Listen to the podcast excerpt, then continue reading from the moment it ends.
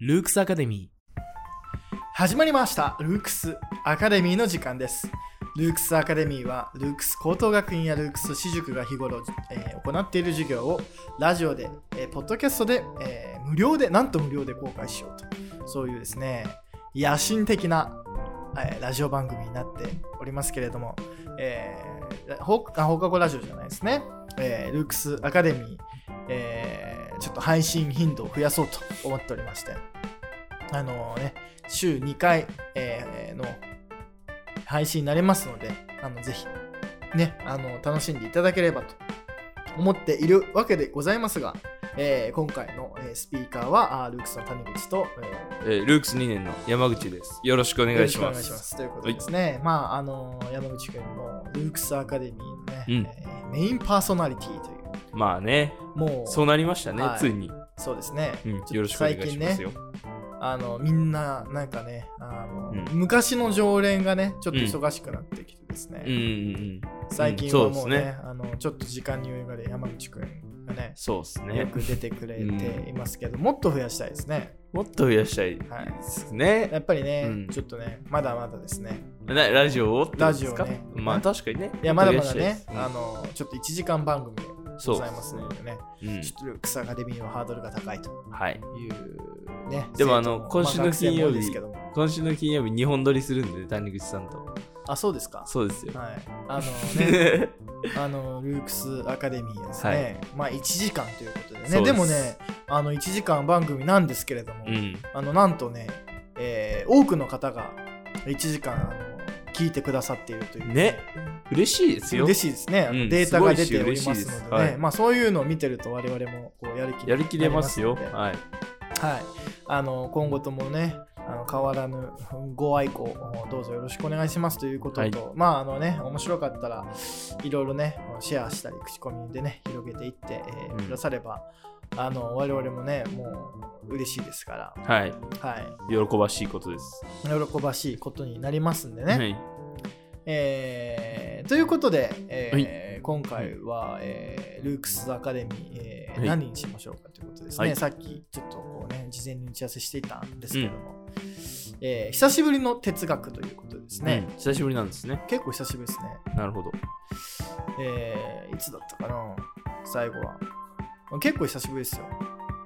まあ、ので、あのね、楽しみに待っていてくださったあ方あ、確かもにいるかもしれない。いるかもしれませんが、面白いですから哲学、はい、哲学がね、うん結構ね学生には人気の、そうですね、意外と哲学人気で、ですよねうん、なんかやっぱりルークスらしさがあるんじゃないですかあー普段受けれないからねあ普段はねあのそ普う通そうそのう学校じゃなかなかね、まあ、倫理っていう時間でやったりすると思いうん、ますああけどあの4月12日に終わってますね、おおえはいでもめちゃめちゃめ久ちしゃくぶりちゃだからこれもまあはんだからもうねルークスうんアカデミーはですね、やっぱり一番出してるのが社会企業論じゃないか社会学ですね、うん社会学第7回まで出していてですね、あ結構出してますはい、ね、これ18回まで続くので じゃあまだまだまだあのまだまだ半分もありいっますていないという感じで、えありますねえーありますけどもね。だからもうあの結構ネタが尽きないんですね。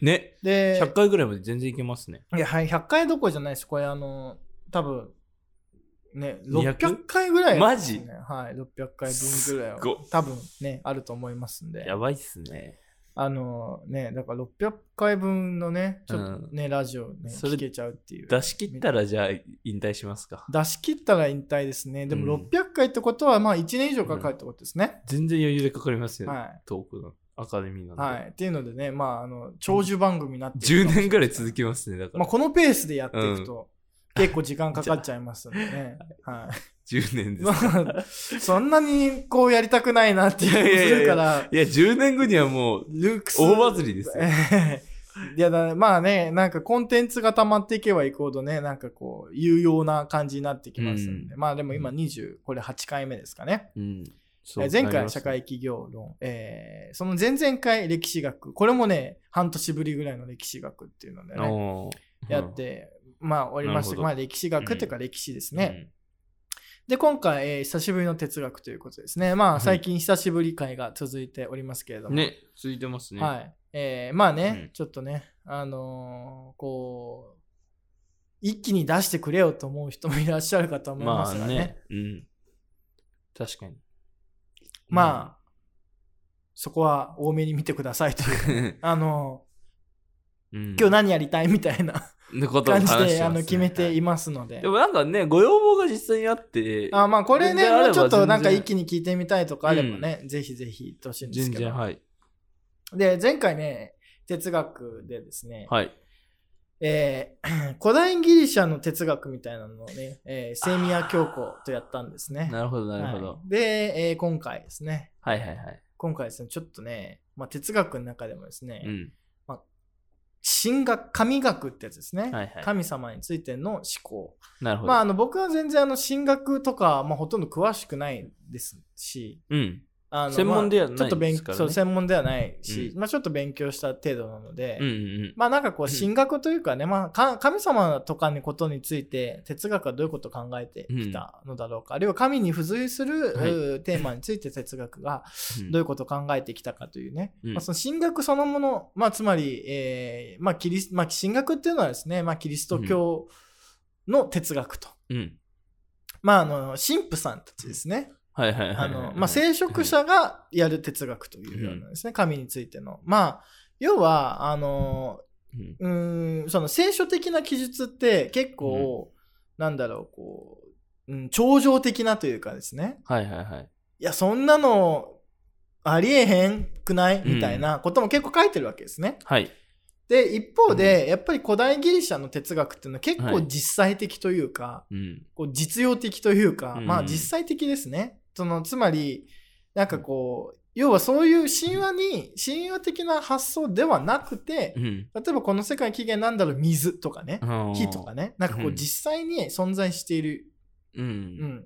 でまあ、存在してるってどういうことなのみたいな話はありますけどまも、あまあまあね。実際それはいずれに哲、学まあ、ね目に見たりうんできる、そういう自然哲学というものをまず、うん。ねだしはいその神話じゃなくて自然に存在しているものうん。から、まあ、この世界を説明しようとしたなるのほはど。自然哲学だと。うん。でそこから、まあ、ソクラテスとかが出てきて、うん。まあ、あの要は真理とはな、まあ、真理じゃないですね正義とは何かとか、はいはいはい。良いとは何かとか美しいとは何かとかですね、まあ、そういうことを考えていく。まあ、うんあので、まあ、アリストテレスが、まあ、本当にいろんなあの学問分野で、いろんなこう哲学とは一体何なのかどういう営みなのかみたいなことをですね、うん。えーまあ、論じたり倫理学の問題を論じたりとか、まあ、はいいろんなろ問題をなんかこう総合して論じていったわけですけども、うんでここういうギリシャの実際的な問題要はアリストテレスであればた、まあ、プラトンもそうですけどやっぱりその当時の政治状況、えーアテナの民主制うとんその崩壊過程を見ながら思考していたわけなので、うん。まあ、そういう結構実際的な問題を、けうんが題材になりつつもそういうて、うん。哲学的な思考をしてるわけですけど。うん。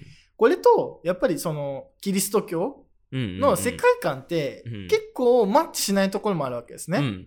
うん。なぜかっつったらだって聖書にはうんなんか、こうなんか神がなんかあのね大地を割ったあのうん海をね、あの後悔を2つになんか割ったとかですね、ちょっと天こ地雷う。鳴的なねとか。なんかねうん神が怒ったとかねうん。うーんみたいな、うんそのなんだ超常的な現象うんうん。が出てくるので、はいはい。でこういうものと、なんかこう,、うんこうギリシャ人がやってきたこう哲学、うんどっちも西洋の人たちにとっては大事だったわけですけど、どうすればいいんだろうみたいな。うんどっちを信まあ、どっちを信じるっていうじか、うんまあ、か神を信じるのは当たり前なんですけど、うんだけど、こっちでもギリシャ言って哲るこ学とのを方、が、が実際的なこと言ってるし、うん なんかこう、うんまあ、普通の感覚からしたら、はい。結構正しいことを言ってるわけですね。なるほどなるほど。特にアり、リストテレスの、うんまあ、哲学、あの、の中世においてはですね哲学者といえば基本的にアリストテレスを指していたああ、そうなんだそうなんですねへでまああのーまあ、うんちょっとこれ歴史的な話になりますけど、え。はいはいはい。あのうんーギリシャあーがでで発展した哲学はですね、うんあのアレクサンドロス大王によるはいはいはい遠征によってうんえー地中海および、えー小アジア、あまあ、アジア、まあ、中東地域まで、えーうん広がっていって、はいまあ、これヘレニズム時代ってやつですね。あのでヘレニズム時代の中にですね、まあ、そのギリシャの文化が地中海世界および、まあ、アジアに広がっていったうんあ時期があるわけですね。はいでここでこうギリシャ式の図書館とかがいろいろできたりしていて、はいはいはい。で、まあ、エジプトにもですね、あの、大きな図書館がああったりしてたんですけど、うんまあ、あの、クレオパトラの時代とか、あれはまあうんギリシャ系の王朝なんですけどね、うんあの、クレオパトラのうん絶世の美女と呼ばれてるククレオパトラは。なども、まあ、あのギリシャ系の、えー王朝だと、あーまあ、されておりますが、まあ、そういうところにですねギリシャの文献が結構残ってたわけですね。なるほど。で、えー、とヨーロッパ、うん要は今で言う西ヨーロッパっうて、んギリシャの文献がい及んでないあんまり及んでないわけですね。うーん。うんローマ帝国において、まあ、あの、で、ローマ帝国でもですね、やっぱりローマが中心であって、うんフランスとか、まあス、まあ、スペインないしは、まあ、ドイツとかですね、うんそう今の中心、うんヨーロッパといえば思い浮かべる、その中心とは、あでもあそこはなんかこう、まあ、異民族、まあ、そのローマ人にとって異民族が住んでいてですうんね、ただそこで、まあ、あの、西洋哲学というものを発展していくわけですけど、はいはい。だから、その、残ってなかったんですね。うーんでどっちかっていうとですねあの、うんアラビア世界においてうんアリストテレスとかの文献は残ってて、おー読まれていたわけです、はいはいへー逆ですね。なんかは、 なんか思あったそのうとそうそうそうだからまあイスラーム世界ですね、うん。まあ、アラビア世界イスラーム世界でうんアリストテレスは読まれていたわけですね、へであの十字軍というね、ーうんあの要は聖地奪還の、うんうん。えー戦争をおヨーロッパの、えー西ヨーロッパの諸国が起こした時があってですね、でその時にそのギリシャ文献を持ち帰ってきたんですねうん。なるほど。でそこあーなでるほどなるほどまあ、アリストテレスを読み始めたわけです。うん大体10世紀から12世紀の間、まあ、うんぐらいに、まあ、アリストテレスというものが、まあ、ある種輸入されてきたわけですね。はい。でこれ読んだらいやすごいなみたいうんな。 なんかまあでも聖書的な世界観大事なわけですけど、うん。でもなんか実際的にはこっちの方がなんか正しそうなこと言ってるなっていうのを、うんじゃあこの信仰とこの哲学みたいな問題、どっちも大事だと。うんううんん。そうですねう。ん確かだっに。た時にうんどうしますかみたいな話になったわけですね。確かに。どっちを取るんだってうなりますん、ねとかあるいはどう統合するのか。うん。でそこが、まあ、あの中世の哲学の一つの肝っちゃ肝ですうね。ん。なるほどね。はいでまあ、要は神について哲学的な思考で考え、かつまた哲学を神学によって位置づける。うん。っていうのでですね、まあ、あのそういうものをちゃんとやった、まあ、あるいはそのギリシャ哲学と中世の、まあ、要はキリスト教神学を、まあ、あうんの統合しようとしたのが、まあ、トマス・アクイナスという人だと言われておりますが、うんまあ、そういう場合ですね、あの要は、まあ、どういうふうにしたかというとうん。神様、まあ、神神様ですね神ですね、うん。えー神が私たちに、えー恩寵という形でですね、、はいいろんなものを授けてくださっているわけですね。はいはいはい。この授かり物の枠内で働くのが理性だというふうにうん。考えたわけです。なるほど。はい、うん。恩寵と、うん。えーだから恩寵神が与えてくださっているうもの。ん。でこれをもう前提になるわけですうね。んで、理性はこの枠内でしか考えられないと。なるほど。その枠外のことはもう想像できない。うん、そう、そういう感じでですね。うんまあ、そういう感じで信仰と、うんでつまり、核となるものじ。うん。は信仰なんだと。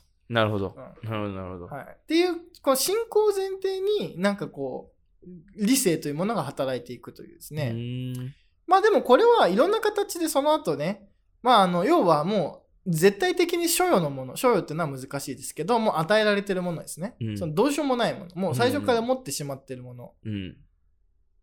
とそのじゃあうんそのどうしようもないものというものをうん上前提にして私たちの認識がどういうふうになっているのかみたいなのを考えるのは、うんまあデカルトもそのこの後続いていくデカルト、いうんやカントとかもそういうふうに考えていくのでうんまあなんかそんな遠くない話をうん。しなているるほわどけですね。うん。はい、うんということで、 えーまあちょっとねあの神学とかね神様とか言うと、まあ日本ではあまりこう多分に馴染みがないとは思うんですけどもそうですね。なんか、うん、はい。うん、でこうキリスト教神学と、まあ、あるいは一部イスラーム神学もそうですけど、はいはい古代ギリシャの、おどう結びつけていくかとうんいうふうな、あー問題についてですね、えー今日はいろいろなんかこう話していければと思うわけですけど、はいはいでそもそもですねこう うん一神教の神っていうのが一体何なのかというものですね。うん。そこがなかなか、で、いろいろ説あるんですね。うんだから結局、神とは、えーうんまあ、あの公式見解はですね、ん三位一体説というものがありまして、うんえー神とキリストと聖霊はあの三三個分かれているがうん実際には一つの存在なのであるというですね。うん、なるほど。ああ。で言った時にじゃあこのこの神ってなんかこう人格を持ってるのかうん。これ何なのかうん。だから日本でね神様っていうと例えばなんかまあどういう人かまあどういう人っていうかどういう人って言っちゃダメですけど、うんどういうのがどういう存在が思い浮かべますかね、ああ、でも日本で神っていうと、その土地とかね。あ土地の神様とかね、土地神様みたいなやつですね、土地神様みたいなはいであと地鎮祭っていうのをやるわけですね、うん作物とかね。作物とかそういうものですねあまあそういうじゃゃあ土地とか作物とかうん山とか、そういううん自然だと、うん。うんうんうんななるるほどほどねね。じゃあ神様と言われ神様といったらそういうイメージがありますかうら、ん。うんまあ、あとはですねあのーまあいやあの何ですかあの天照大神とあかあ、ですね、そうですね。そういうのも、まあ、うん神様なわけです実ね、。うん。だから、まあ、ああいうその自然物が神様って、まあ、アニミズムみたいな思考になりますけうんうんど、うんうんまあ、あるいはもう一つ人格心っていうのがあるわけですね。そうですね。確あかに。の、アマテラス大神とか。うんううんん。イザナミ。あれ神なんですね、うん一応ね。で、でもなんかまあ別に偶像崇拝禁止じゃないので、なんかこそううですね描かれてるわけですけど、うんうんうんはいはい。はい。うん。で、まあ日本で神様ってやっぱなんかそういう感じになるわけですね。で、でですね、じゃあ一神教って何なのみたいな話になるわけですね。うんで一神教というのはですね神がまあうん1しかないわけなので、っはいはいはい。て時にまああなんか天照大神もなんかイザナミとイザナギも、うんなんかつくよみもクシナダも。クシナダもなんかあのーなんつうんだろうあのーなんだスサノオもうん。みんな神様みたいな感じには絶対なれないわけですね、うん神はそうなんです1なのでうん。うんった時に一体これ何なのみたいな話になるわけですね、はいはい。うん、うん。これ何なんですか ねああ、その日本のがってこといですやか。、この一神教の神って一体何なのかっていあう、あ。確かに。うん、ヤハウェってやつ。ヤハウェ。ェイってやつですけど、うんうーん。確かに。なんか、うん、なんか、その、クシナとかニザナミとかは、なんかこう、ストーリーがあって、これを作ってとかっていう感じじゃないですか。うんでも、ねそうひ一つの場合は、その、すべてを想像しってなるじゃないですそか。うですねん。そうなると、確かに。そうん。うで神はですねでイザナミとかイザナギはじゃあなんで生まれたのって言ったらあ書いてないわけですけど、うん。まあ、イザナギとイザナミがいましたうん。なんか2人出会えました、うん日本を作りました、うんでなんかあの目を洗ったらねあの、うんアマテラスとつくやみが出てきましたうんうんうみんたいなですね、まあ、そういう感じになるわけですねそうですね。でまあもちろんこれは一つの創造神話っていうか創世神話ですけど、うん。一神教の世界観だとそういうのはありえないわけですね。うん。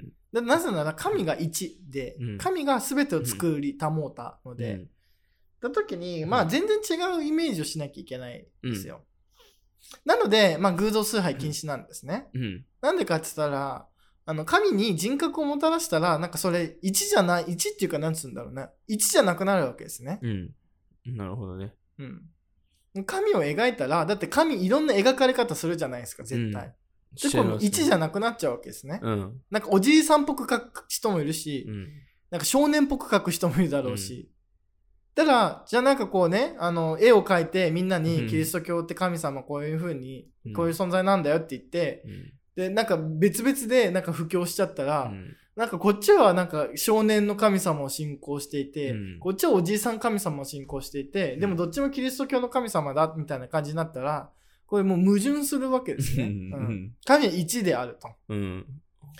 がしかしでもじゃあ神は1ですって言われて、うんみんななんかパッと思いつくかって言ったそうらなんでですすねよね。描きづらいし。うん描きづらいわけですね、っていうところでですねやっぱりアイコンというものはいはいはがい必要になるアイコンうん。イコン。はい製造ですねうん。やっぱり必要になって、うん来る来たと思うんですね、うんうんうんでその時にやっぱりイエス・キリストという人が、ある種神であり神じゃないみたいな、うん。うん、人間の子なんだけども、うん神性を宿してるというね、うんこれ理解しがたいですよね。はい、これは日ね本人なからなすかると理解しがたいと思うんですけど、うんでもそういうふうにやっぱりその神が一であることから、うんうんを前提にいろいろ説明しようと思うと、でかつまた実際的な要求としてじゃあ何を信仰すればいいんですかってなった時うに、んはいいやうん、 1です。この世界を愛せばいいのですって言われても、なんかまあみんなピンとこないわけですうんうね。ん。うんみたいな。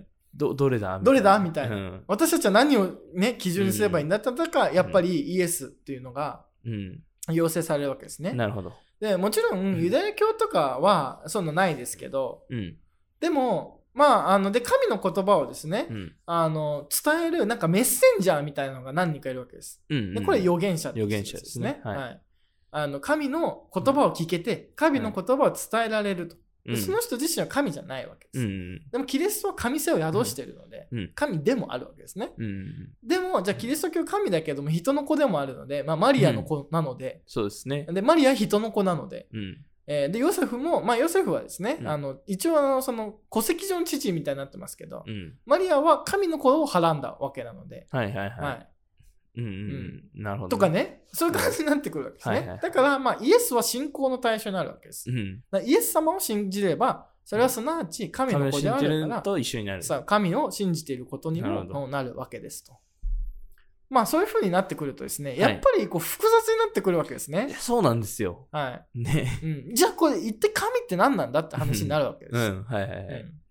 うん。うんでですね、やっぱりこう、多分ですよ、これは。はいい、あのいろんな考え方あるし、うんうん。多。分、まあ、あのしキリスト教のそのセクトとかカル、うんまあ、セクトと言われますけどね、まはあ、いセセクトとか、まあ、その流派宗派によっていろんな考え方あると思いますんで、まあ、それはなんかいろんな姿があるというふうなのは、まあ、前提にしつつもうん。神というのはですねやっぱこの世界その,、まあ、そのものというかですね、こううんある種の原理のようなものなわけですね。うん。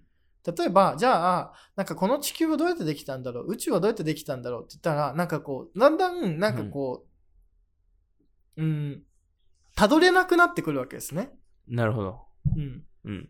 で、これ無限交代っていうわけですけど、はいはい。なんでなんででなんでなんでなんでなんでなんでなんでなんでって言うと、なんかたもどうり無限着かなくなるに、わけですね。そう、来るわけです。う。うん。そこで、えー神という存在が要請されるわけです。はいはい。そうなんでんなんでなんでなんでなんでなんでなんで、うん。それは神様が、っうん。ていうね。はい。わかりやすいですね。はいうんでこれはまあギリシャの人たちもなんでなんでなんでなんでって考えたわけですよ。うんうんでそれで水とかねうん火とかね、じゃあ火とか水とかってなんでってなったら、うんもうこれは無限交代するので、うん。うん。そしたらもういや神だと神が作りましたよ。ましたと。うん。でじゃあ神様は何誰が作ったのって言ったらいや神は作ってないんですこの世界に最初からいてうんうんうん。なるほど全。てをこの世界そのものを作ったのですとうん。いうですねまあそうなってくるとまあ一応の解決にはなるわけですね。まあね。で、ここがアリストテレスとの違いで、アリストテレスはですね、そういうものは存在しないと考えてたわけですね。うん。なるつほまどり。無限交代すると。うんだから世界の始まりなんかっていうものは、考えうることができない。ああ、なるほど。じゃあもう無限交代して当然なんだと。うん無限交代するものなんだというあーふうにはいはい考はいえたわけですね。うんじゃあ、じゃあ無限交代して、じゃあその神みたいなものが要請された時に、神について真剣に考えた形跡があんまりない。うん。へえ。あまあそうか。うんうんじゃあ、、でもキリスト教はやっぱりその最初に起点が始まりが神なんですね。うん。水でも火でもうんなく、神なんです。なるほど。はい。でもこれを前提にしなきゃいけないですね。うん。だから、もう神はもうすでにそこにもう存在し続けている一なんですね。なるほど、なるほど。すべては神から生まれてくると。うん。いうので、やっぱりその、この世界の根本そのものが神であると。はいはいはい。で、そういう意味では、こう、ギリシャ的な思考とも、まうんあ、相通ずるというかね、やっぱ起点になるわけですね。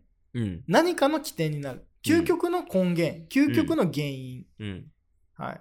まあ、そういうような、まあ、存在である。はいはいはい。ただ、まあ、聖書の中ではそういうような存在なんだけれども、だから、まあ、あの、ただ神は、なんかあの、その、預言者になんかメッセージを残して、うん。で、なんかこう、道徳的なことも言ったりすると。うん。要は、この世界の原理、原則、根本、起源であると同時にですね、なんかこう、例えば、なんかあの怒ったりしちゃったりするわけですね。うん、う、うんんそうですね。はうん。い。だからこれも、ちょっとよくわかんないわけです、やっぱり。うん。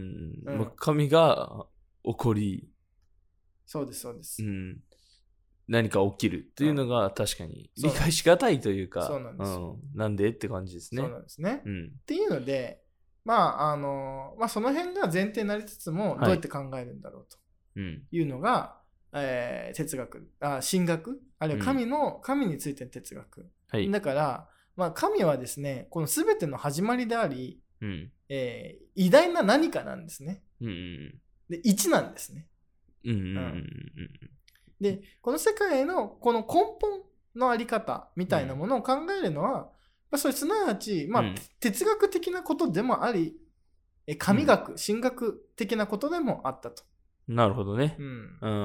はいうわけですね。いはい。はいうん。で、えーなんとなく分かりましたかうね。ん。いや、結構わかりまし たよ。うんでうんうん。だって、やっぱり、あの、一回考えるじゃないですかね。この地球とかね、ビまあッグそうバでンすとかね。ねま。あ誰もがね、うん一度はね、寝れなくなるじゃないですなんか、かそれでね、 あの、なんでだろうみたいうん。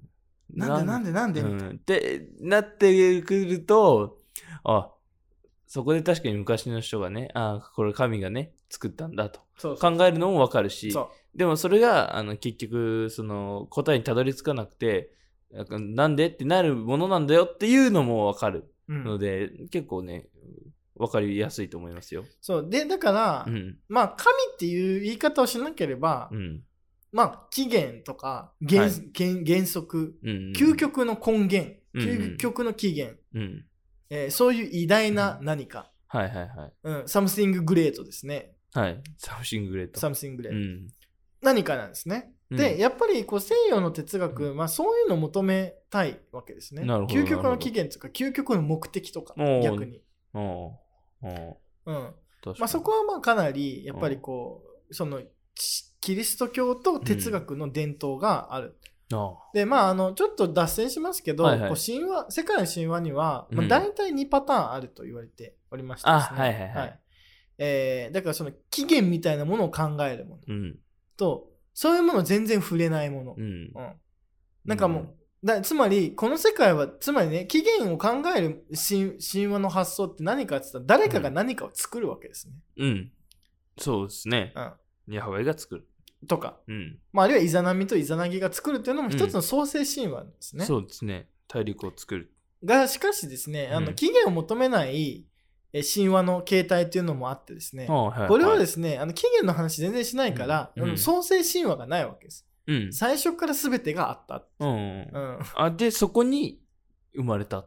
それ最初から全てがあって、うん別に起源とかはない。なるほど、なるほど。あああり続けているわけですね。うんはあ。あるんですね、そういう神話もい。やそういうね2つの神話のね、うん。えーローラシア型とはいゴンドワうナうう。型懐かしい。やりました。それ去年。ありましたね。はいっていうのが2つあると、うんだからまあこのキリスト教文化圏はそのうん神話学的に言うと多分、まあ創世神話があるでうん特に強い創世神話があるわけですね、でそれなるほがその唯一の神が世界をクリエイトしたとうん。でですねやっぱりそのクリエイトっていうことはうん言葉はですね、うん。厳密にその厳密っていう言い方はちょっと違うかもしれないですけど、うんあの無から有を想像することをクリエイトっていうわけですうんうんね、うんうんうん。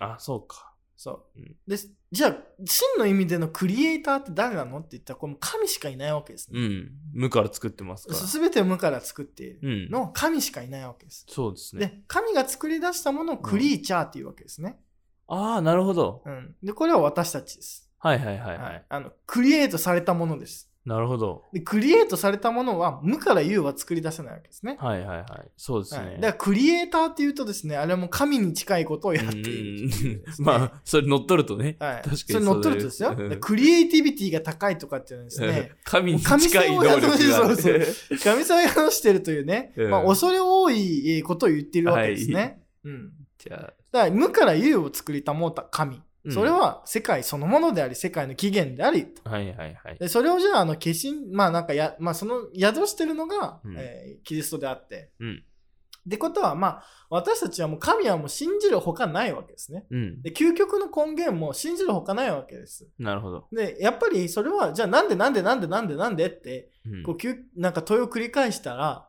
もう最後信じるしかないじゃないですか。うん。こうだったに違いない。うんビッグバンなんで起こったんです かいやいやきっと何かがあった。ではいそれはなぜあったんですか、うんいや、うんそれを作った何かがあるはずだそう信じるしかないみたいなやつです ね。。うんはい。はい、でこれは信仰ってやつですね。うん。でかつまたこれはもう与えられてるので最初からうん。その先にはたどれないもの、うんでこれはやっぱりこの恩寵なわけ恩寵っていうかまああ贈与贈り物なわけですね、はいはいはい。うん、うん。与えられてるんですね与えられちゃってるとうん。うん。なるほど。それがなんかこう前提になってますねうーん。でこの発想形態はおそらくその後も続いているはずです、はいはいはあの西洋の哲学のい。う中で、ん。やっぱり、なるほど。うん、なぜかっていうとそれはもちろんそのねあのそういうものを読んで自分で思考展開するので、うん。なん最初の究極の目的って何なんあ究極期限なんだ究極の目的なんだろうみたいうん。あるはずだって。なあるはずだ、うん。それじゃあどうやったら分かるのかうんを認識論ですね、うん。じゃあそのそもそもそれが存在してるとはどういうことかこれうん存在論ですね、うんうん。これやっぱりふあの西洋の哲学の二大テーマんでなるほ、どね。ここ出てくるわけですか。はい、はだかあらやっぱりその進学っつってもですねなんかこうちょっと遠い話じゃなくてうんちゃんとそういうことを考えてるわけですね、なるほどなるほど。これ一体何なのかと、うん。うんまあそんな感じですね、あのでじゃあ哲学とこの神様の学どういうふうに、えー位置づけられるのだろうかみたいなですね中世の哲学者、まあ神学者ですね、うん。うん。えー神学者というか、まあ、お坊さんたちがうん考えてきたことがいろいろあると、はい。はい、いう感じなんですけどなるまほあどねあの、まあ、これ以上ね説明する能力はもう僕にはないのでうん。あのじゃあ具体的なテーマいいくつかこう一緒に考えていきたいなと思うんですけど、まずはですね時間ですねうんやっぱり、時間ね。はい結構でかいテーマですね、こはいれも。時間ですね、うん。えー私たちがね、うんこう生きてる世界は時間が流れているわけですけども、はいはいですよね、うっん。てことはですねでまあ私たちというこの世界に時間があるわけですがこれ時間って何だと思います、っていうのはねあの前授業でもやりましたけど、んはいはいはい改めて時間って何だ、うん。んなんだろう何だと思いますなんだと思うか。まあ、時間って何なんでしょうね。うん、はでも、ずっと取りまとってるじゃないですか、はい僕たちのい間を。はいうん、そこに僕たちは存在してるし。うん、だから、神に近い気もしますよね。でもじゃそあこ例にえ所属ばしてますかうら。んそこにずっと所属してるあんあで、ね。ずっとねうんだからずっと、まあだから時間もね与えられてるわけですね、じゃあこうじゃあ時間がうん。うん。与えられてるということは、うん、それどういうことなんでしょうかねその時間ってどういう時に分かるんですか時間を実感する時時間を実感 うんえーする時どんな感じですか時間、まあ、時計ですかね。時計を見たときとか。時計を見た時、うん。うんあ、時間だ。ななってるなと、 うん。あと、まあ、なんか、あの、じ、あの、なんかやってて、こう、あ、もうこんな時間経ってたんだ、みたういんじな。ゃあこんな時間経ってたというのは、一体時計はじゃあなんで時計を見たら時間が分かるんですかあの、数字で表してるので。数字で表してる、うん。うんでもあれただの数字の羅列じゃないですかそうです。ね。でもやっぱ、あの、肌に感じるものがあるというか、肌に感じるものがですか、時間流れてるなと過ぎ去ってる。そうか過去を考えれるじゃないですか。ああ過去を考える、ううんん、あ例えばその1分前にトイレ行ったなあと一か分前トイレ行ったなうとんね、それ過去があるということは時間が流れてんだな、はいみたいななるうんそれの蓄積であもうこんな時間経ってるなんるだほどねみたいなあじゃあつまりまあ、うその過去を考えられた、うっんていうことは、まあ、そのね何か変化が起こってるわけですね、うんうんうん時間というものは何か変化が起こるとはい、うんうんだから時間があって変化があるのではなく変化があって時間があると、まあそういうふうに言ってもいいかもしれないですうんね、うんうんまあ確だっかてに何も変わって何なければも変わんなかったら別にうんスーンってなってるわけですから、うん例えば日が昇って落ちるとかはいはいはいああ時間経ったな、はいあおしっこしたいうんでおしっこしてあとうん、あ時間経ったうな、ん、まあねなんか文章を書いたりん喋ったりした、あ、うんもうさっきのなんか喋ったこともう言えないわ訂正できないわ、うあん時間経ったなうんじゃあ仮にですようんまあなんかこうまあ例えばねなんかこうまあそのなんかちょっと長期休みとかにねはいなんかこうなんだろうちょっと山とか川とか海とか行ってぼーっとしてるとですね、はいはいはいはいはい時間が経ってるように感じない時もあるわけですね。ありますねまあここまはああまのあ変化がないとですね、やっぱうりん時間というのを感じないわけですね。あそうなんですよ確かにはい、はい、で、まあ、鴨の町名ね、うんあの、あれでね、あの、なんだろう、あの、淀川に浮かぶ、はいう歌方は勝きへ勝結びて久しくとどまりたる試しなしというふうにですね、うんうんまああの北条記を読んだわけですはけいども、はいありますねうんもうそういう感覚ですよ、うんうんもうなんかああ、無情みたいな。 はいはいはいはい。何も常なるものはないなと。うん。ここにですね、時間が経過する寂しさを感じるわけですね。そうですね。はいじゃあ、この時間が経つというのは何かが変化し、あるいは何かが生まれ、何かが死んでいくと。はいはい。もっと言うとね、うん、で何かが現れたり、何かが消えたりする。うん。でこれ変化するわけですね。はい。じゃあ、これなんで変化するかっていうと、うんなんでなんですかね。うん。いや、あるいは変、まあ、それは言い方良くないかもしれないけど、うん変化するっていうことは、うん。どういうことか。うん。生きてるんじゃないです生か。きてるんですけど、まあ、だ要は始まりがあって終わりがあるわけですね。はいはい。始まりは、うん、そうですね。始まりがあって終わりがあるわけです。はい。どこからか始まって、はい。どこかで終わっちゃうわけですね。うん。始まりは終わりですね。うん、り始まりは終わりに向かってうん。進んでいくわけです。はい。常にはい。だから私たちは生まれた瞬間から死に向かって進んでいくわけですね。はい、ああ、無常と。これはなんかうまい話があってですけど、うんあ僕のね、すごい好きなね、うんあの、本当に30年ぐらい前のラッパーがね、うんあの、始まりは終わり、終わりは始まり、交わりへの旅立ちって言ってはて、いはいはいあ、交わりへの旅立ちね、と思って、うん始まりは終わりであり、終わりは始まりであり、交わりへの旅立ち。うんあ、うまいなってなるほどね感じですうね。うんんそういうことです、ね。そういうことですね。うんだからつまりそういうことなんですね。うん。うんなるほどで変化があるっていうのは何かしらまあその位相が変わる位相っていうかまあそのあり方が変わり変わる物の位置が変わる何何何が変わるうんうんというまあそういう感じになるわけですけどうんうん。も、はいはい。で結局、うんじゃあ私たちがこう時間の中に生きてるということは私たちが、まあ変化の過程にあるとうん。あるいは時間そのものにあるわけですねうんうんでこれは有限性ってやつですねうん。うん。なるほど。区切りがある、うん有限性。有限性、うん。でですね、えーえーまあこれこそが私たちのクリーチャーの定めなわけです。なるほどね。ああ、はいはいはい。私たちクリーチャーは有限なんです、等しく、うん。そうですね。はい知で。りますね宇宙でさえそれは有限なんです。うん。うん。宇宙も始まりがあったわけですね。うん。始まりがあれば終わりもあるわけです。はい。というとね、まあだこれは哲学的であり、まあある種宗教学的でもありますようんうね。んうん。だって生き死に関する、うんあるいはその確かに私たちが生きるということ、うん。うん生存する生きてるということうんこれは有限性に定められてるし、うん。クリーチャーは等しくあらゆるものがこの有限性の定めの中にあるわけです。ありますね。はいうん。ね確かうに。んうん。僕石だってうん。どっかで生まれて、うん。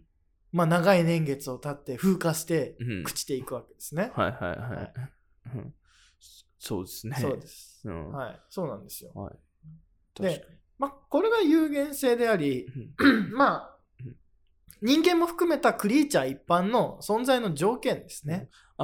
あ、じゃあ人間だけを指すわけじゃないんですかクリーチャーというのは。クリーチャー人間だけじゃないですよ。そうかあそうらゆるかもう非生み出ししたものだから。生み出されたもの、はいはいこれ全部なるほクどリーチャーですね。なるほど。はい。はい。っていうので、うん。まあ私たうち、んだからまあね、川の長明がそういうふうに読んだように、うんだから、あ川もうん。ね、流れて、どこどこ行くの。人も流れて、どこどこ行くの。どこどこ行くのうんうん。確かに。そんな流れの、 そうですね。えーどこどこ行く そうね、花っていう歌がありますけどね。うん。あそういう感覚ってやっぱみんな持ってるわけですね。うん。人も流れてどこどこ行くんだろうんう。ね、川も流れてどこどこ行くんだろう。うんね。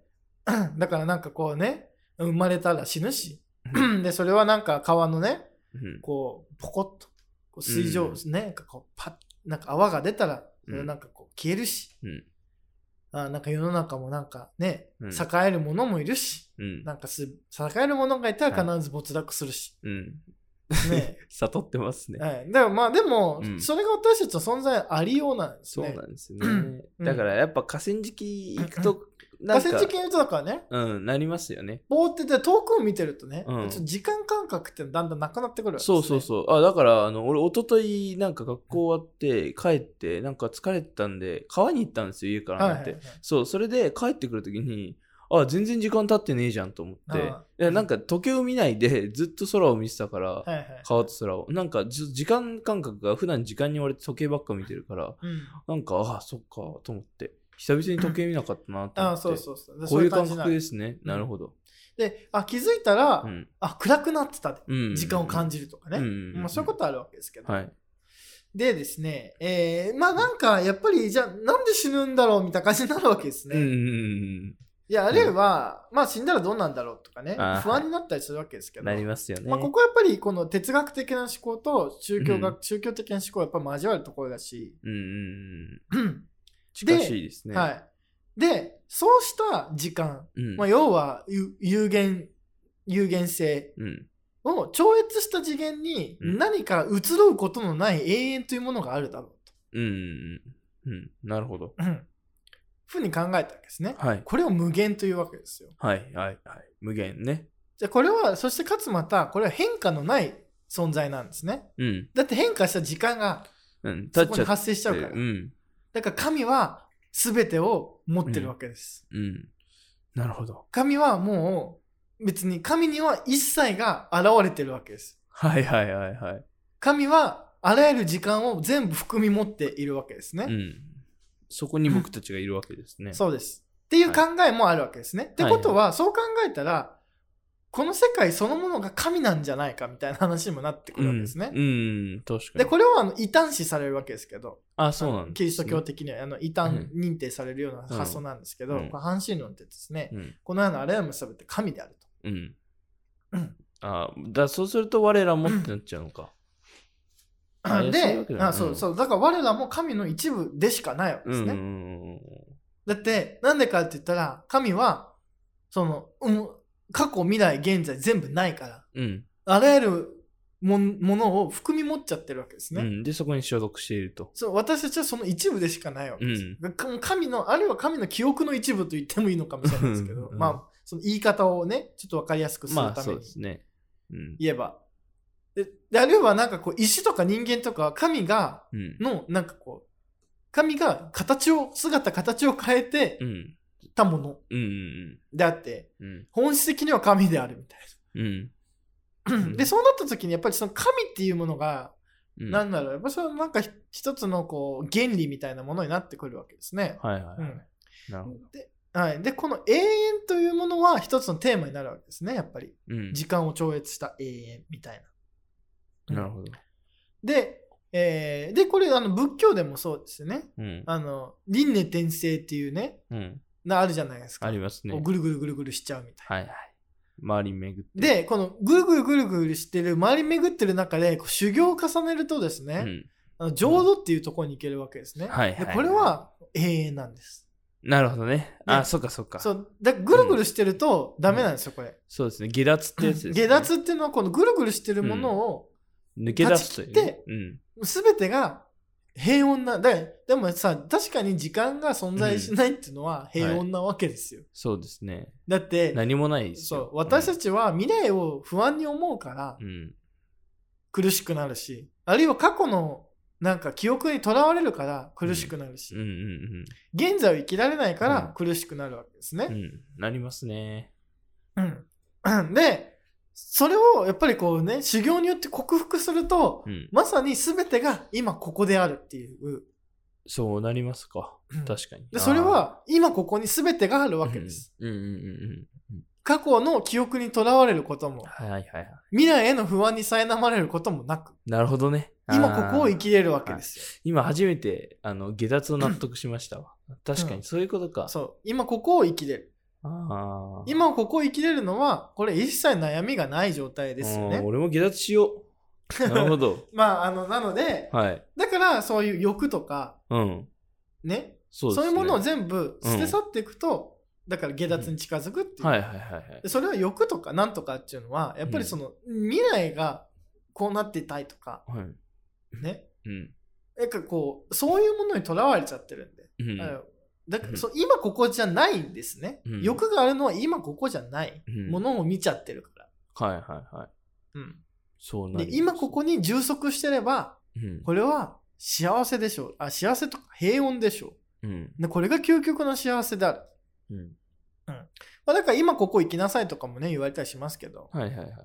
でじゃあまあこれはまあ仏教でもそうですよねうんでじゃあキリスト教でもやっぱりその永遠っていうねはいはいはい次元に神というものを見出したりする。で、その、クリエイターは、えーえ無限であり、はい。クリエイチャーは有限であると。はい。そういう対立がね、なるほ設ど。定されたり、えーうんあるいはその時間と永遠というテーマ、永遠と時間というテーマはよく考えられてきたテーマの一つですね。なるほどね。うんはい。いやそうですねー。なるほうど。ん、まあねあの、だから今ここ行きましょうとうん。いう感じになる。 まあでもこれをまあ概念的に考えれば哲学っぽくなるし、うんでこれをじゃあ教えにすれば宗教にもなるし、うん。でじゃあこの、じゃあそのあり方うんそのものを考えればこう神学みたいな感じになってくるわけですね。あーなるほどね。はい。で、あとはですね、自由意志と悪というテーマも一つ大事な話なんですね。おお自由人悪。はい。で、なんでかって言ったら、うん神は完全な無欠の存在なわけじゃないですか。うん。そうですね。ね。でまあ、神はだからまあ最強なわけですね。うん。全知全能、最強、完全無欠うんなわけですけど、んじゃあ、なんで悪が存在するのみたいな感じになるわけですね。はいはいはい。なんで作ってしまったのかって。で、うんまあ、神は悪を作ったのか、うん。それともそれは神のせいじゃないのか。あうんあー。はいはいはい。でつまり神がこの世のあらゆる一切だとするならば、うん悪も神の一部なのかそうではないのかはいはい。どう思いますなるほど。うーん。神が創造した世界これ全て完全無欠に作り保ったはず、うん。で神自身もまたさん完全無欠なはずここにこ悪が存在しうるのかでも現実を見たら悪があるじゃないかあーあーでも俺はなんか完全無欠に世界を作ったと思わない派でその神がいいいてもあでもねそれだからその定義違反になっちゃうわけですね、そうなるわけですよね、だから異教そうですよね、うんだからそうなでるとそれはなかなか言いづらいわけさ神は完全無欠じゃなかったと言わなきゃいけないのでになっちゃうのかそうあーそうは思わないけどででもそ確かそにしたらなんか君は異端だねみたいな感じになるわけですね。で今日君は神を本当に信仰してるのか 確かにたそ うなると確かにちょっと怪しくなりますよねあーでもそうだなでも悪は作ったんじゃないですかだとしたらそう生まれたんではなくうん神を意図的に作ったもので神がえ試練として作った説みたいなうね。ん、俺そっちかな。あーうん。だとな思るほいどますね。じゃあうん神はじゃあ悪を意図的意に図的に、じゃあ何のために意図的に作るんだうん、なんか、やっぱ競争がなければ、何も進人まな間をいって競いう争のもさあるせし。まあ、うんクリーチャーを競争させたい。うん、クリーチャーを競争ささせたり、まあ、それで、でも別にいいじゃゃん。んだってさみんな幸せだったらさそれでよくないまなんあ、かでも、競争させる必要あるあれじゃないですか、そう。なくなるクリーチャーもあるし、その争いの中で。そう。えでも完残るク全リ無ーチ欠ャーにもあるし作った全てが調和して作ってまあね、一生平和に。だから別に競でも争確かしなくてもさそしたらさ、でもその、まあ、下脱に例えると、下脱する必要がないわけだよね。いやでそものまあ浄そ土れはみたいな仏教的な考えであって、うん。だけどその、も元からその浄土的な場所になる、まあまあね平穏な場所になるわけだから。そうだかうらその浄土的な世界をさ最初からね作ってくれてもよかったじゃないですか、か。そしたらさ、我々こんな苦しまなくてもよかったじゃないですか、うんま あね。いや、でもわかんない。、何やってんだ神 ってなるわけですね でもそれは僕たちが思ってるだけで う、ん、神的には、神的にはね、そう思ってないそうかも思っしてれない可能、性もある、うん。うんだとしたら納得できますよ。ああなるほどね、じゃあつまり悪というものは私たちの中にある、はい。うん、なるほど。そう。はい。とかねじゃあでもじゃあなんでさ、そういうじゃあ完全無欠なさクリーチャーを生み出しちゃったのかみたいな話もなったりしますよね、うん、なりますね。うん、だからこれ結構ね重要な問題なんはあ結構だからその結構難しい問題になっちゃったわけですよ、うんなぜ悪が存在す るの確かにね、完全無欠じゃないじゃんみたいにね。ないじゃんそしたら神の存在がうん疑われることになるんですね,、危うくなっちゃうねでだってさまあねなんかこうね、うん神様というのは、はい。うむんあのなんか完全無欠でこの世界をね美しく作り保った存在なのですってなんか布教してったらさ、でもあいつ悪してるよみたい なんでだなよ。なんでなんだだよなんで神は悪を作ったのかっつってさそれをじゃあグググググってなった らこうね引き止まっていかないんでうん。した時にですね、やっぱりですね、これ一つの解決がですね、こう人間の自由意志のせいにするとはいはいはい。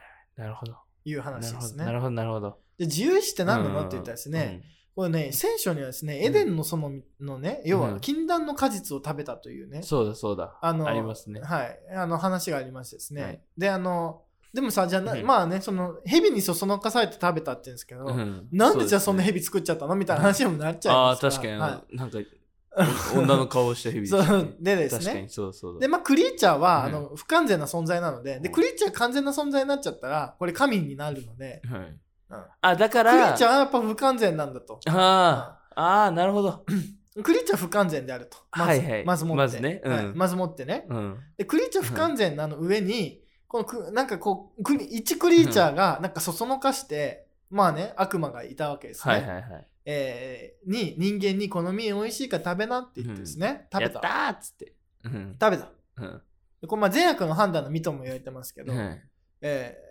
そういうふうに食べたんですね知恵の実ってやつ知恵でしたのっ実けってやつですね、でた食べたら、うんお前裸じゃんみたいな感じになるわけですはね、いはいはいで恥ずかしいみたいなうんでまあ服服を作ろう着ってるわけねです、うんはいでこの恥ずかしいっていう感じるのは、まあねやっぱりその相手の目線が気になるとうんでこう相手のは視点から正しいかどうかあるいは良いか悪いかを判断するようになる、なるほどねこれ知恵だとはいでそれ神にしか許されてなかったものだとうんそれをだからまあそのそういうねよしよしの判断をするの神にしか許されてないはずである、はいはいはでその善悪の実を食べてしまったいはいなるほどがゆえに一部神のような、ね、能力を手に入れてしまったわけですねはいでそしたらなんか裸が恥ずかしいみたいな感じになるわけですよ、うんなりますねうん、でですねこれが自由意志なんだとはあつまり人間はいはがい自分の判断で何かをするということがですねなんかできるようになってしまったわけですねうんうでん神がインプットした通りにし、うなんか暮らしていたら別にお互い裸であることを気にせずうんに、なんかね別になんか生まれたままの状態でさ、うんなんかこうた楽しく生きてねるいい,、いいじ平ゃな穏いでにすか、ねううんんなのにうん争いが善悪の判断ついちゃうからうんあれはダメだあれはダメこれはダメって勝手に判断できるようになっちゃうわけですね、うんなるほどがしかしこれ、えー自分で判断を下す力、はこれをまず自由意志だと考えたわけです、うんうんうんうんでうん自由って何かって言ったらとらわれてないってことなので、うんで囚われてないってことは自分で決められるってことですね。うんで自らにそので神が根源であったはずなのにうん自分が根源になることができちゃうっていうね、なるほどうん近いわけですからね神神に近いわけですからね、うんそれは。で神が全てのクリエクリーチャーになったわけですけど、人人間もなんかクリエイター側に一歩足を踏み込んでしまったはわいけはでいすよはいそうですね考えれますしねうんだって、うんなんだだ動物ちな例えばだから人間ってなんか人間のなんかこう定義の一つで例えばさその道具を使うとかね、うんうんうんうんでももちろんなんかあの、あのー類人猿の中に動物使うあるいはその動物も動物使う、えー、と言われてますけどそのうん高度に道,、あの道具を使うと、はいこれ道具を使うっていうのはこれ自分たちでなんかしちゃうわけですね、うん生み出しますしそう生み出しちゃうんですよだから勝手に勝手にね神が作りたもうた自然を斧とか作っちゃったりしてバンバンバンって言って確切かっにて打製石器とかねそうで家を作っちゃうわけですよ、はいはいはいでクリーチ神ャーがいや神が地球といううん住まいを与えていたのに、うんもう関わらず人なんで間というやつらはなんか何を思ったか勝い手にや家を作ってーより良くしようとよりよくなんいやか、まあより良くというかまあまうんあ作っちゃって勝手に作ってね、うんこれ自由意志だと。うんで神はうんそんなことはしてほしししなんだするようには作ってないが、うん自由のまああの自由の身というかね善悪の身を食べてしまったがゆえにでもこれ知恵の実ってやっぱ名前面白いですよね、こう確かにうねん、そう知恵ですよ知恵知恵を授かってしまったわけですね、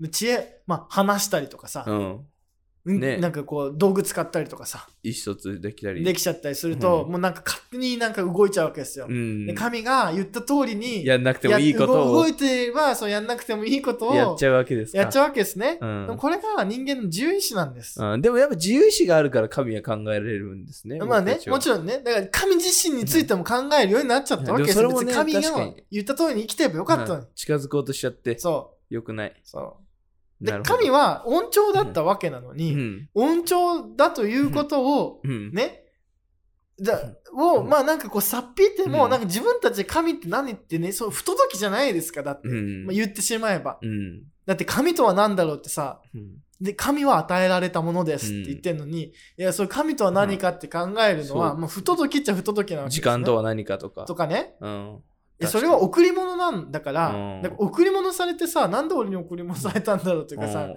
なん、なん、まあ、ゼリー送られたから、ゼリーってなんだろうとかさ、うんまあ、失礼っちゃ失礼だよね。うんなんでこんな送ってきたんだろうみたいな。うんなんで俺にこれプレゼそうンなトんしでこんたなのこっとてプレゼン聞トしたんくだのろうとかね。うんおいやかしいやいやよ、そう送っにもなんだから、そうそう ありがたく受け取れよって受け取っ、てうんあよかったでしょっていう。なのになんうんで、必要だったとかねそう言だっかちゃらなうんわかけですこよう、いねや、これ贈り物ってことなんか俺になんかしてほしいってことなのかな。うん俺言わないけどなんなんだろうな、みみたいなね。うん最悪うん、とかね、うん不届きなわけですね。罪深いこのふそう、だから知恵の実を食べたがゆえにですね、うん人間は不届き者になってしまったわけです。はいで、なんか自由意志、自分たちでなんかしだすようになったわけですね。うんで、これを悪の原因なんだと。だかうんなるほどら自由意志が悪の根拠なんだと。はでいこの世に悪が存在するのは自由意志であると。うん自由意志のせいである。なるほそどうね人間が勝手に何かをしちゃう。うんうん神の言いつけを破っちゃう破ってで。うんだから、なんか神、だから人間がなんか好き放題やってると神がなんか天罰を下すわけですね。あーあーお前うん、だお俺が前らああさ、れみたいな。そうじゃないっつあってのんじゃまん。まにしときゃいいんだそうよそうそうそうそう。で、その試練を与えたりとか。なるほどねあで、そのだ悪の根源は自由意志にあると。だから自由意志って今、今で言うとね、志なんか結構、あの、なんかもうちゃんと自分の意思で持ちなさいみたいなね。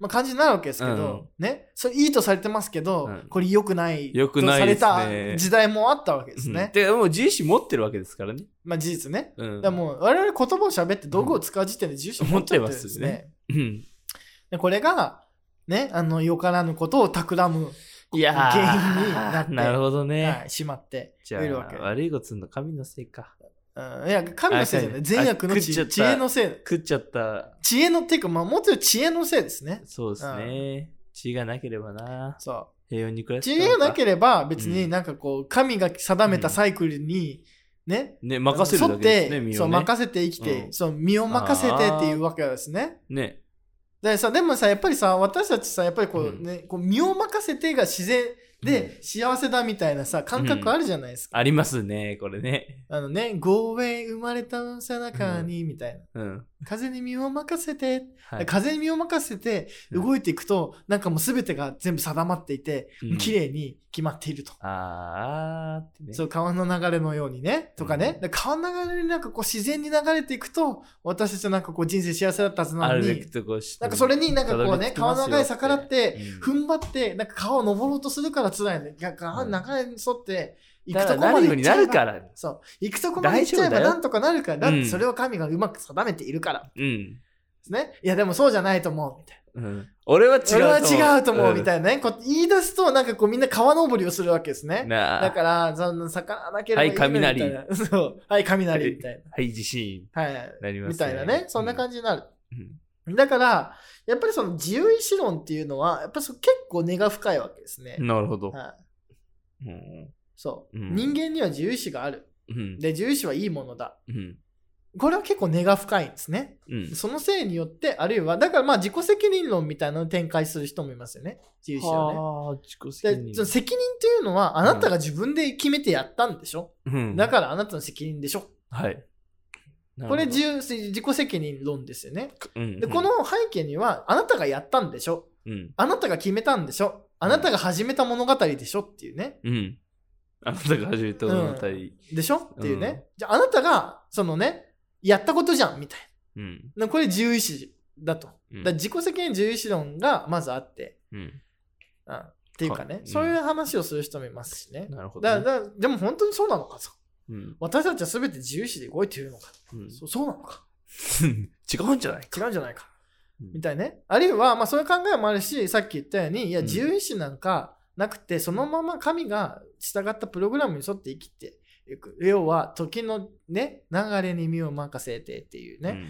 あやっぱりそういう感覚やっぱあるわけですね。うんううん。んっなるほどねていうのが、まあ自由意志と悪の、まあテーマでございました。うんでこういうの考えたりとかね。なるほどで、もちろんですね、あの魂と体、うん精神と身肉、はいはいはいまあ魂と肉、うん精神と体みたいな、そういうこうテーマも重要ですね。うんベーシックなはい、感じベーでシすッねクなやつですね。はい。で、なんでかって言ったらですね、えーなんでかって言ったらですね、やっぱうり、んはいその、これは結構いろいろな、いろんなその後もやっぱ精神と心身二元論みたいな話も通じてきますけど、うんこれあの、あのソクラテスもやっぱりそういう話してますね霊魂不滅説とかね、はいはいはい。言ってるんですけどやっぱりこのなんかこう何かの本質みたいなものをですねあのやっぱ精神に求めるという嫌いがあるわけですね、はいはい。で肉体は滅びる一と時にね。うんうんうん。肉体は滅びるじゃないですかまあ、なんか老けるし、骨にまなあ、るし。最悪さえね死ぬわけなんで、はい。がしかしこれ魂は残ると、うんうんねうん。うんうんだか、ら身体を朽ちても魂を不滅であるとはい。でじゃあこのキリスト教が救うのは何かって言ったら魂なわけですね、うん。うん、なるほど。きそうあだから身体はだって朽ちてなんかねなくなるんです塵ねりあくたになっていくものなんで、じゃあじゃあなただ別にさなんかいや死んだら楽になりますよだって塵りあくたになるからみたいなさ、はいはいうんなんかこう身も蓋もなくないですか、うん。うん。身も蓋もそなれい。なんか宗教じゃないわけですうねん、うん、なんか、確かに。早く死んでくだまさあ、いみたいいな。やまあ、あ別に死ん死んだらどうなるんですか、いや塵りあくたになるだけですけどそれ以上でもそれ以外でもないですけど、うんみたいなうん。うん 何もなやでいですよって。もじゃあ死んだらじゃ あじゃあうん私はどうなるんですかついやあなたはだから意識が消えて塵り悪態になるだけですようん別に何もないですよ。何もないです別にうん。じゃあ私って何なんですかいうん。や何 なんですかねででも私って考えても仕方なくないですかみたいな、生きてるし。生きてるしみたいな、うんまあこう考え方一つありますよね、はい。まあ、考えますね。はいでもじゃあ私って何だろうみたいな話になるわけですやっぱうり、ん。なんで考えてんのって。でこの私って何なんだろうだからこうのん考えて精神って何なんだろう、うん。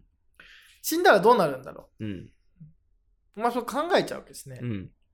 でもキリスト教にねの人にとっては別になんかこう、あ違うキリスト教じゃない、まあ、キリスト教信仰してないって、例えばまあ実際なんかこう、うんなんかこう現実的な人だったら別にし死んだら骨、ああ、僕の兄貴ですね。はい、骨じゃないうん。でもさそれで納得するかといえばねうん納得しない。しないわけですね一回喧嘩しましたもん、それうんで。なじゃあ死んだらどうなるんでしょう骨になるいやいや、違うでしょ。つ ってだって今考えられてんじゃん。そこれ残るに決まってんだろ。うでこう考えられてるっていうことうがん。何なんだろうだってそれ体の話でしょうん。ねね。みたいなねうん。やっぱそういうものは大事なわけですね、うん。でだからそういうものに応えるためにはやっぱり魂の救済が必要だとうんうん死んだら魂は残るうん。うん。でこの魂をいかに救済するかみたいうん。な、うんうん。まあそういう話は大事ですし、救済ね。はい、あであその魂が救済の対象になるから大事なんですね、でうんなんでかって言ったらそれはやっぱりニーズがあるからだと思うんですよなるほ死どん。でも私の体が朽ちるとでもこうのん私が考えていることとか、うん残る私がこのなうん私というものは一体どこに行っちゃうのうん。どこから来てどこに行くどのこから来てどこへ行っちゃうんだろうん。う、うん、私気になるわけですね、うん。気になりますね。でやっぱりその魂だと。うん。うんでこれやっぱりキリスト教聖書の中にもやっぱりそのね、あの神様がなんか粘土でこねこねこねって言って人間のこねこね形を作ってうんで息をふって引き吹きかけるとにょこそうにょここれがアニメーションですね、うんうんううんん。、アニメートするわけですね、うんでアニメーションもなんか結構あのし宗教的というか、うん。まあ理解しやすいでですね。絵に息を吹きかけると動き出す、命がね、うんやだります。はい、っていうのでやっぱりそのそういうか考えが結構ベースにあるんで、うん。神が息を吹きかけたらうん粘土が動き出すみたいうん。な、アニメアニメーションですみたいな。っうん。ていうのでやっぱりこの魂の救済大事な問題だったので、はいそのじゃあ精神と肉体の関係って何だろうみたいなのうもんめちゃくちゃ重要なテーマでしたね。なるほどうんね。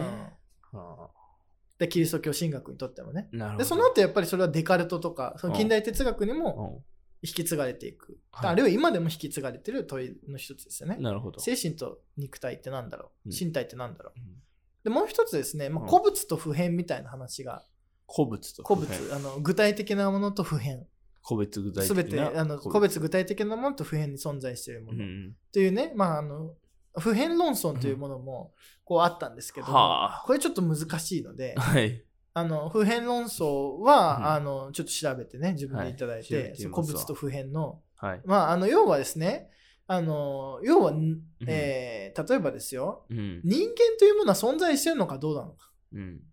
どう思いますなる人間は存在しているのかどうか。人間見たことありますか人間ないですね。人間見たことないですか、うん。なんで見たことないんですかうん、なんか、そのまあ、目の前にいるのは谷口さんじゃないですか。はうん、まあね、ホモ・サピエンスではあるけい。ど、うんホモ・サピエンス、でも人間ホモ・サピエンとスして見たことありますかでもそれもないんですよね。うん、でじゃあそういうことなんですね。そうですよね。う、うんんつまり人間って存在するんだろうか。うん。で、これは名前なのか。うん。カテゴリーなポのップがあだるからの。その純粋なカテゴリー、その人間とかね、うん。見たことないでしょ、誰も。ないね。うんうん目の前にいるのは山口くん、うん。目の前に谷口君。谷口さん。うん。人間ですかと聞かれると、いやーってね。うんうん人間を見てると言われると、うんいやい、やーまあ人間まあ人間なのかもしれないが、うーん、みみたいな。これ結構なんか難しいですよね。明言できないですね。人間カテゴリー、人間っていうのはカテゴリーなのか。うん。でカテゴリーは名として定められてるのか、ね。まあ実際に存在しているのか、うんその絶対的人間みたいなのはいはがいそあうでっすねて。はいだかん。ら人間の原型みたいなのがあるのか、うんないのかうん。その名前を与えただけなのか、うん名前を与えたのはなぜなのかみたいなんですね、こういう話が、うんまあざっくり言うと、なるほどねう。んあーこれ普遍論争っていうのはまあうんちょっとねこれ以上話すえ、ちとょなんっかと面まあ白いね。だうん、し、まあそれ多分なんかあの、後々も触れることにはなってくるあとー思うこれんでブックガイドとかでもできるんじゃないですか。うん、まあ普遍論争ねうんえーこういうことですね。まあ、あうんと最後ちょっと時間も時間になってきたので、えー信仰と知性っていうね、あのテーマも重要ですね。うんうん信仰と知性。信仰だからさっき言った一番は、その信仰、まん、うん。信じることと知性理性を使うことうん。でですねやっぱりですね私たち自由意志を持っていて悪さをするに、人なんだろう存在なのでやっはい。ぱり知性が悪さをするんですねう。ん、ね。考えちゃうそだかかららねね。神様存在すんのかなみたいなね、うんうんありえない。そね。いやーいるわけないだろう。うとか神様存在すんのかなとかね、うん本当みたいな。うん魂ってあんてのるけどか、よ。本当みたいな。うん。あとね、魂不滅って言ってるけど、俺はそうは思わないんだってさう、ん。死んだらさ、みたいな。うん塵悪態になるだけじゃん。うん別に何も残んないじゃん。残ん何も残んないじゃんみたいなですね。うんそのね、悪さをするわけですね、知性が。悪いね。悪いねう。ん、悪っていい。うので、やっぱりね、哲学はですうね、んその神を疑うわけですよ。はい。なるほど。ははい。はい。い。で、こう悪いことしますよね。はいはいはい。確かに神を疑いますね。神を疑うわけですね。うんで、アリストテレスなんか読むものならね、うんいや、なんかアリストテレス神様 なんか、なんか無限交代してていいって言うしな、みたいな。うん、別に神じゃいないで片付いちゃうな。そうそうそうそう、神ってわざわざ言う人はあるみたいな。うん、確かで神ってなんなんじゃあお前じゃあ聞くけどさ神ってなんだと思うっつって、に。ういん。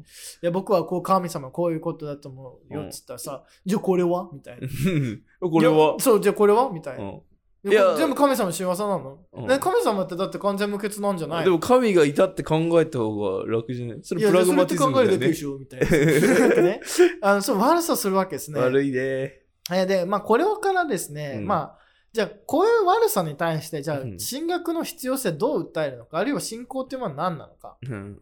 でですね、で、これはですね、えー あのこういうふうに考えたわけですね。やっぱうり、その神、信仰というものは恩寵に関するものであるかうら、ん。与えられているものだと。うんまあ、純粋に贈与的なものである、うん贈り物だと。うん。で、これを考えるということは全くできない。うん。なるほど。信じるしかないさっきも言ったようなね、もらったということもらったということ、うんもらっているものの素晴らしさは、うん。これは説明できないでうんこれは理性の、あるいは知性の限界を超えているとうん。でもじゃあねじゃあじゃあ何なんですかって答えていや、うんき聞かれてもうん言い言い返せないと、ううんまく答えられない、うんじゃあ逆に聞くけどじゃあなんであなたは考えられてるんですかと言われたら多分相手も答えられないわけですね、うんいやもちろん脳があるからとかね、うん。いうじゃじゃあ脳はなぜそういう進化をしたんですかじゃあ進化生進進化生物学ではこうこうこうこうこうでみたいうんな。そういうの言えるけど、うん。うん、最後まあやっぱり辿っていくとまあじゃあじゃあ脳ができたことと考えることはうんなぜ一致するのかうん。うん。ですよね。うん。じゃあ脳ができたことと私というこの私が考えてるということがうん。分かるということはどう説明できるのかうん。とかうん。言うとじゃあやっぱちょっとなんかやっぱりいや科ー学であれなはーって科な学では解明しきれない部部分ちょっと出若てきます干残るわけですねうんこれが純粋な贈り物だとなるほど。でこれは私たちが考えられないでしょ、うん。ほでじらゃねあ。君も確かに疑うことはできるけど、うんじゃんじゃあ何も存在しないって言われるかって言われたら、じゃあどうですかうんほらね。いどるうででしすょかみたいなうん。感じになっちゃうんでなりますねでもそれも信じるしかないうん。だから、うん哲学というものは神学あるいは神というものがあって初めて生まれるものなんだというふうですね、うんまあ、それを考えたわけですよなるほど。だから、うんしえー知性というものの土台が信仰であると、はい。信仰は知性の土台であるうん。だか信ら仰これは疑えだ知知性は信仰を疑うわけですけど、うんそのはい。そのう知信仰を疑ってる知性そのものが信仰を土台にしているみたいな、そんなので、なんかこうね、神学を守ろうとしたわけですね。あうんだから純粋に神様から与えられて贈り物あ。をうん。信じるうん。こと。その信じるという枠組みにおいてのみ初めて知性というものは機能する。なるほど。はい。で、だからまあ魂が不滅なのかとかですね、えー宇宙はなぜ生まれたのかとかですね。で、そういうものはもう私たちの理性、知性の限界を超えているというのなでるほ、どこれは信じるほかない。はい。はい。はいなので、進学というものは必要なんですっていうね。ああ、確かに。あ、うんあそういうことか。あ考えられないこと確かにあるからねう。んそう考えないことみたいなもの。うん。それはもう進学というし進かない。学というより、だから信仰の学問、あるいはうん信仰についての学問、ああ。音調についての学問、純粋に与えられたものについての学問。ああ、ちょっとスッキリした、なんでか。それが前提になって初めてうん私たちの知性というものは悪さをしなくなるわけですね。確かに身を任せるわけですね。まあ本格的に身を任せるというか、うん。そういうものだと。うん。理解する。うんうん。でまあ、いそのなんでう完璧には分かんないけどなんとなく分かるみたいな。うん。うん。うん、なんかそういうことですね。だからそういう意味でもう神学って、だからうん意外といろんなこと考えてるわけですよ。神ってなんだろうみたいな話をずっとしてるわけじゃなくて。ううん。ん。なるほど。そういうわけじゃないんだ。そういうわけじゃ必ずしもないわけですね。うんっていうのなるほが、どまあ神学。うん。だから神と哲学の関係についての、はまあいちょっと、まあ多分いろんなテーマあって、うん。これあのスコラ哲学っていうその専門的な言うので、あ,、はいはいはい。のスコラってスクールのあれですね。うん、あのスコラスコラ哲学っていうので、まあ、よかっ関たやつですね心がある人はですね、うんちょっとスコラ哲学でいろいろ検索。検索したり本屋さんでねスコラ哲学いろいろ見たりとかね、あの興興味がある人はいろいろ見てほしいですしうん。あのスコラ哲学意外と膨大な割にうん。研究者があまりいないのであ、そうなんだそう。なんですあら。あの全然うん未開領域がある、未未開拓領域あるのでへえあ。のちょっと関心持った人はですねじゃあ見切れる。うんえーそうだからちょっとね、うんあのまだいろいろやることいっぱいあります、えーそうなんだはい、へえ。ラテン語読まなきゃいけないですけど、ああ、 そう かそうか。そう、んた、だあの膨大資料めちゃくちゃ膨大なんですうけど、ん。やっぱりデカルトとか、うんそういう有名な人に比べると研究進んでない部そ分っもあかそるっんかで。、まあ、今でも全然全然スコラ哲学スコラ哲学は結構ねとっつきやすあいとと、まあ、か。とっつきやすくはないですけ安どくはないけど、とっついちゃえなんかまばあ、そうなんか何か自分のテーマが探せるんじゃないかといへえ。うね、ところもある面白い、マジか。うん。で まあラテン語読むというのはねじゃあ、ラテン語大変で勉すけ強どしもますか。ス はいコラ哲学のすたごめいに。哲学ね。だから意外と面白いんじゃないかな。ああ。なるほど。やっぱりこういう、そのね、私たちが理性では考えられない臨界点みたいなものは、うんやっぱりその後も神学という名ではなく、哲学という名でやっぱ考えていくので、うん。でそこは、あの、ちょっとね、今後の、えーその、なんかこう、今後の哲学の多分講義も、このね、あの、ラジオでやると思いますけども、うん。あ、進学の時もそういうこと言ってたな、みたいうん。な。ね、ちょっとこう、片隅に入れてやっていければと思います。なるほど。ちょっとね、今回長くなっちゃいましたはけいども。。でもこれまだ進学続くんですよね、多分。いや、進学続かないですね。あそうこの1回だけです一ね。回スコラ哲学やって、えー次回はですねな。るほど。じゃあ、哲学ちょっと早めにやりたいですね、もう一回。なんあーか。じゃじゃあ、やりますか。あ、今週のじゃ金曜、取りましょうか。あえー次はですね、はいえー次がですね、ルネサンスとか、まあ、デカルトとかの話になるかと思いますんで、はいえーよろしくお願いしますとはいいうことですね。まあ、あとは、あのね、他にもね、うん。あの、まあ、ルークスアカデミーはもうどんどんどんどんね、うん更新していきますけど、はいはい。あの他にもね、えールークストークやルークストピックス、ルークスブブックガッイドクガイド、放課後ルラークスジスペシャル、ルークス放課後ラジオ。オ。はい。で、峰井さんがね、もう一番組作りたいとか言ってああ、ましたそようねだ。言ってましたね。あの、ルークスとが語る、なんか、教育教育論みたいなね。教育論みたいな。はい。ね、そういうもの出てくるかもしれません。はい。もう7番組やってもね、もうなんか収集つかないんじゃないかという感じになって僕まはすが、大変なんですよと思いながらね。あのね、はい。ね、あの、まあまあ、そういう、確かに教育について語るのもね、まあ、我々あったら、確かに確かに、ね、いいかもしれないなと思いまして教育に授業やってますんでね、うん。まあ、ちょっとそっちもね、はい。じゃあどういう、こう、どういう考えとか、どういう思想でね、教育やってるのかとかですね、うん。まあ、あるいは今、こう、ホットな教育のテーマとかですね、うんそういうのを話していければいいのかなとかはい。思ったりしておりますけども、うんはい。ということでね、ルクスアカデミーはね、まあ、やっぱりこう聞いてくださってるはい方も、うんあるいは再生回数も、まあ、うん桁違い多いので、うん。多い多い。はい。あのね、ぜひね、そ今うだ後ともね、あの、引き続き、ご愛顧いただいてよろしくお願いします、はいって感じですね。という感じで、うんえー今回ですね、うんえー終わりたいと思います。はい。